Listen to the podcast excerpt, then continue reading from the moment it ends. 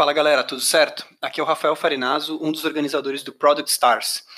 Hoje estamos inaugurando o Product Minicast em nosso canal aqui do Product Stars. É uma série de mini podcasts de produto com áudios curtos, dicas práticas e conteúdos para fazer você pensar. Se você está ouvindo isso, mas ainda não está no grupo do Telegram, então acesse agora p.camp/grupo e entre lá. Para abrir, a dica de hoje é sobre um aspecto muito importante do papel de product managers em seus times, o de tomar decisões. Então, muita gente diz que PMs são tomadores de decisão final dos times, né? Outras pessoas preferem ver PMs como quem facilita a decisão, envolvendo todo o time no Discovery.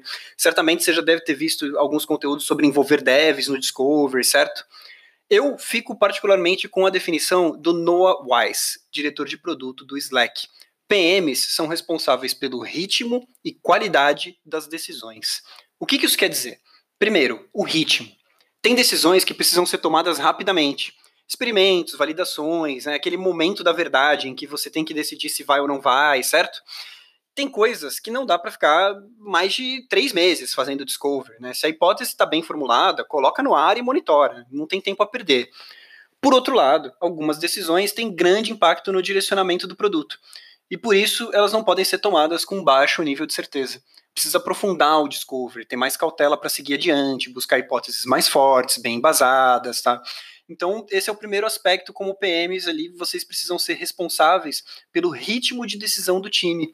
Vocês têm que saber a hora de dizer, ok, considerando o risco envolvido, a gente já tem material suficiente para tomar uma decisão. Segundo, a qualidade da decisão aí tá ligado ao quanto a decisão foi efetiva, né? Ou seja, gerou algum impacto no negócio da empresa, gerou algum aprendizado, se a empresa avançou de alguma maneira, enfim. Seja qual tenha sido o racional da decisão, ela trouxe um resultado positivo. Nesse aspecto, a qualidade do estudo vai influenciar diretamente. Você, como PM, provavelmente liderou esse estudo, mas eu tenho certeza que outras pessoas do time colaboraram também. Afinal, para isso serve um time multidisciplinar. Mas e a cartada final? E a decisão?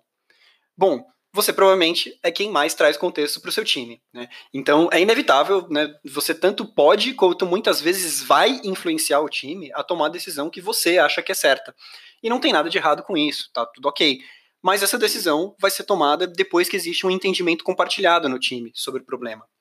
Em último caso, se houver discordância o tempo todo e ela se alongar demais e tem uma necessidade de uma decisão rápida, tome a decisão e arca com as consequências dela. Afinal, a responsabilidade sobre o ritmo da decisão também é sua. Então, pessoal, ritmo e qualidade da decisão.